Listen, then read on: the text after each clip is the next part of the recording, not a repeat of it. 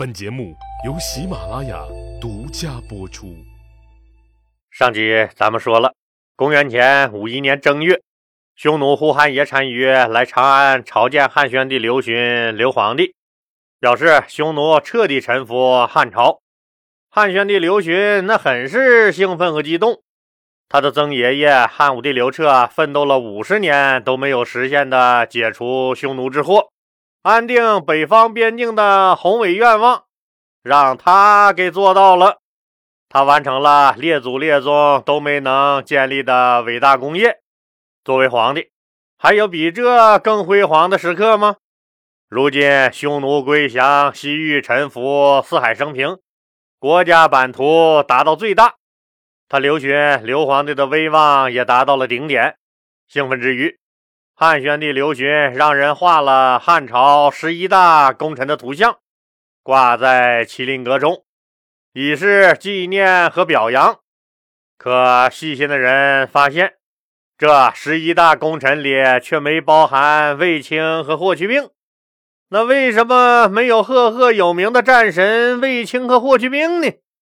他们爷俩可是灭匈奴的最大功臣呢。人家汉宣帝刘询刘皇帝这份名单是有前提的，不知道您发现了没有？名单上的人都是拥立他刘询继位，或者是辅佐他给他干活的功臣。人家是有时间限制的，而且也不是以灭匈奴的贡献大小来排的。刘询当皇帝时。卫青、霍去病早死了多少年了？所以汉宣帝刘询要重点感谢的人，那自然是不包含他们爷俩。汉宣帝刘询为了表扬和纪念功臣，别出心裁设立的这麒麟阁十一功臣榜，被后世很多帝王加以仿效。其中最有名的就是唐太宗李世民的凌烟阁二十四功臣榜。我们常说缺啥那就显摆啥。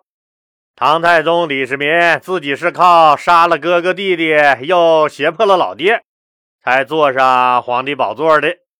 所以李世民上台后，很想树立自己贤德的形象，绝不允许任何人再往自己脸上抹屎。因为实在抹不下了，于是，在处理君臣之间关系的时候，恩威并施，双管齐下，把一个个能人异士治理的服服帖帖，名将功臣也多半得以善终，以此来证明啊自己那根本不是个滥杀无辜的人。自己之所以杀了哥哥李建成和弟弟李元吉，也不是什么为了争夺皇位。而是他们俩要害自己，自己被逼无奈反抗的结果。李世民为此还专门为功臣画像褒奖，于是就有了唐朝版的凌烟阁二十四功臣榜。能入选凌烟阁二十四功臣榜的，都是为李家江山和李世民当皇帝做出过突出贡献的。能入选凌烟阁。是对臣子的最高奖赏。凌烟阁功臣成为唐代豪杰从军报国、功成名就的标志。虽然汉朝的麒麟阁十一功臣榜是首创，但明显被唐朝李世民的凌烟阁二十四功臣榜盖过了风头。那为什么凌烟阁二十四功臣榜的名气更大呢？虽然汉朝和唐朝在我国历史上都占据着重要地位，但唐朝在很多方面有自己的独特优势。比如说，唐朝文化底蕴深厚，著名的诗人有很多，这样文化信息传播就快就广。其中号称诗鬼的李贺，在他的诗作《南园十三首·七五》中。就不无感慨的写道：“男儿何不带吴钩，收取关山五十州，请君暂上凌烟阁，若个书生万户侯。”这首诗的意思就是说，男子汉大丈夫为什么不带上你们锋利的武器，去收复黄河南北被割据的我关山五十州呢？你们登上那画有开国功臣的凌烟阁去看看，又有哪一个书生能被册封为十亿万户的列侯呢？这是一首慷慨激昂的、激发人为国奋斗的诗。这里面就提到了全体男子汉榜样的凌烟阁二十四功臣。由于李贺的巨大影响力，这首诗得以广泛传播。不但有著名诗人的宣传加持，而且凌烟阁二十四功臣每个人的传奇故事都很多。比如说长孙无忌。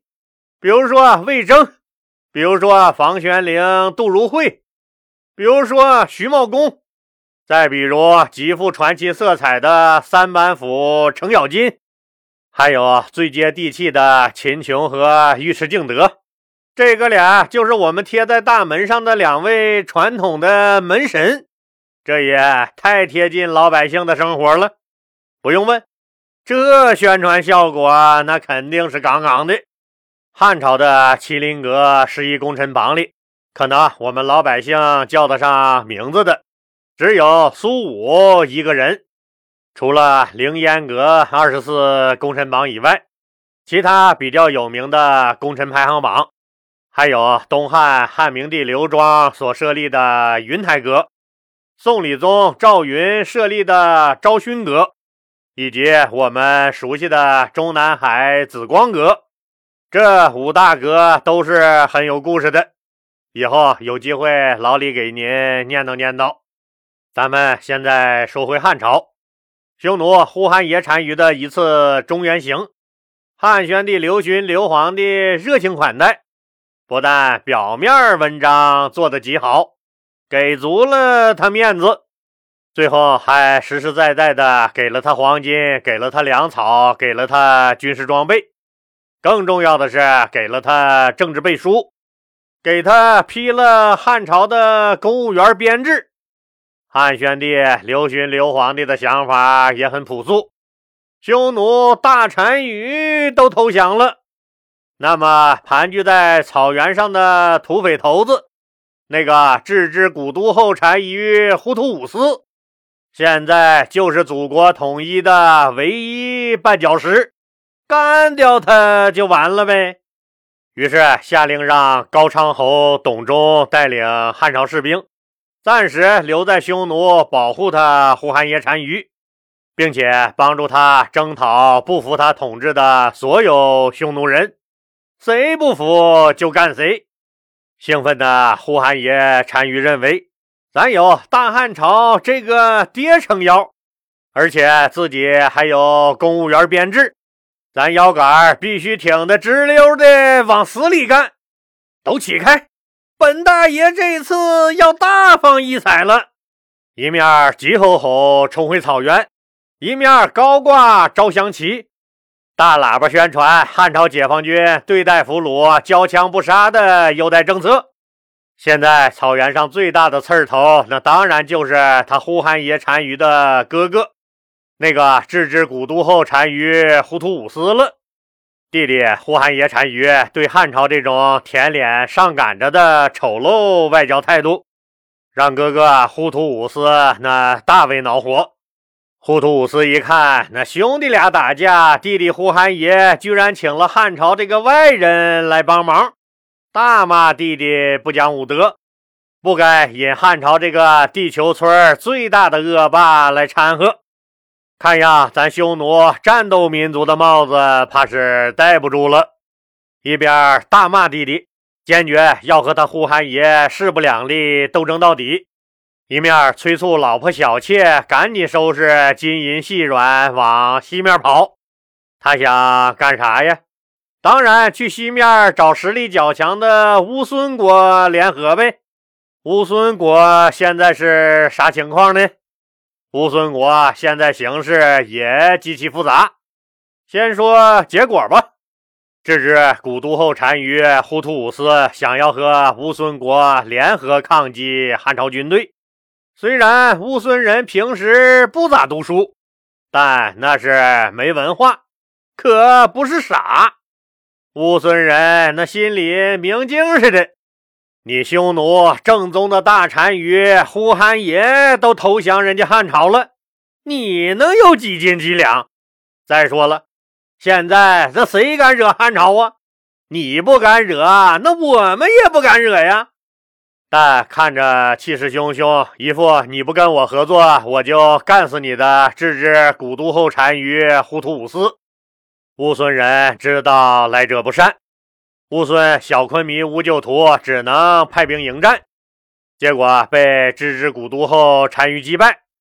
小昆弥就是小国王，击败了乌孙国以后，郅支古都后单于呼图武斯乘胜向北，一口气儿吞并了乌杰、坚昆和丁零三个著名的软柿子国家，把自己的都城建在了坚昆。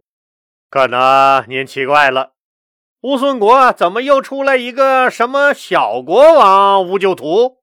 他是个谁？国王还分大小？我们是不是错过了人家乌孙国啥大事儿了？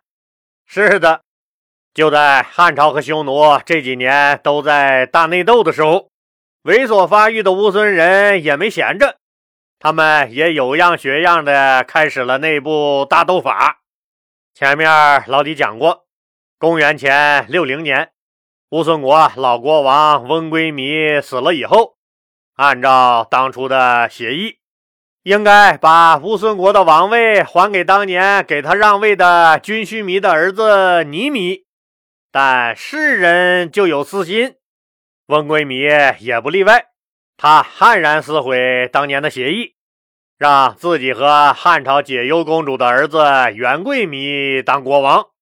结果，亲汉朝的乌孙人和亲匈奴的乌孙人发生了激烈的夺权斗争。在这次的权力争斗中，有着匈奴血统的尼弥战胜了有着汉人血统的解忧公主的儿子元贵弥。最终，尼米当上了新的乌孙王。谁都知道，联姻和血缘，无论何时都是跨越种族的信任纽带。联姻在，汉朝和乌孙合资出品的接班人那在，这荣辱与共的联盟他就在。可是如今，有着汉人血统的元贵弥没有如愿当上国王。这引起了他的妈妈解忧公主的极大不满，于是解忧公主联合汉朝特使团团长魏如意和副团长任昌，准备刺杀乌孙王尼弥。结果计划失败，汉朝和乌孙国的暗中争斗摆在了台面上了。乌孙王尼米也就此和汉朝结了仇。汉朝肆意插手别国内政、刺杀别国国王的霸道行径传出去以后，汉朝很是被动。再加上那一时期汉朝国内和匈奴事务的牵绊，以及汉朝有意冷却一下这件事的热度，所以汉朝决定暂时搁置乌孙国事件，以后再找机会处理。结果还没等汉朝再次动手呢，有一个人提前行动了。公元前五三年，解忧公主的丈夫前乌孙王翁归靡和他一个匈奴老婆生的儿子乌就图起兵叛乱，杀死了乌孙王尼弥，自己当了乌孙王。解忧公主那当然希望自己的儿子元贵弥当乌孙国的国王，于是就给汉宣帝刘询紧急上书，说明啊乌孙国局势动荡。现在这个新乌孙王乌就图那依然是个匈奴血统，心还是明显偏向匈奴人。如果这样下去的话，乌孙国就有彻底倒向匈奴的风险。汉宣帝刘询，刘皇帝也觉得时机成熟了，这是彻底解决乌孙国隐患的机会。于是，刘皇帝派出破羌将军辛武贤带兵讨伐新的乌孙王乌就图，而最了解当地情况的西域都护郑吉则认为，不用打就能降服乌就图。他派出了一个人去说服乌就图，派出去做说客的人叫冯辽。西域都护郑吉对他很有信心。但破羌将军辛武贤觉得这个办法很扯，根本就不靠谱。为什么不靠谱？辛武贤认为打打杀杀是大老爷们的事儿，你一个娘们家家的跟着瞎掺和个啥？对喽，冯辽是个女人。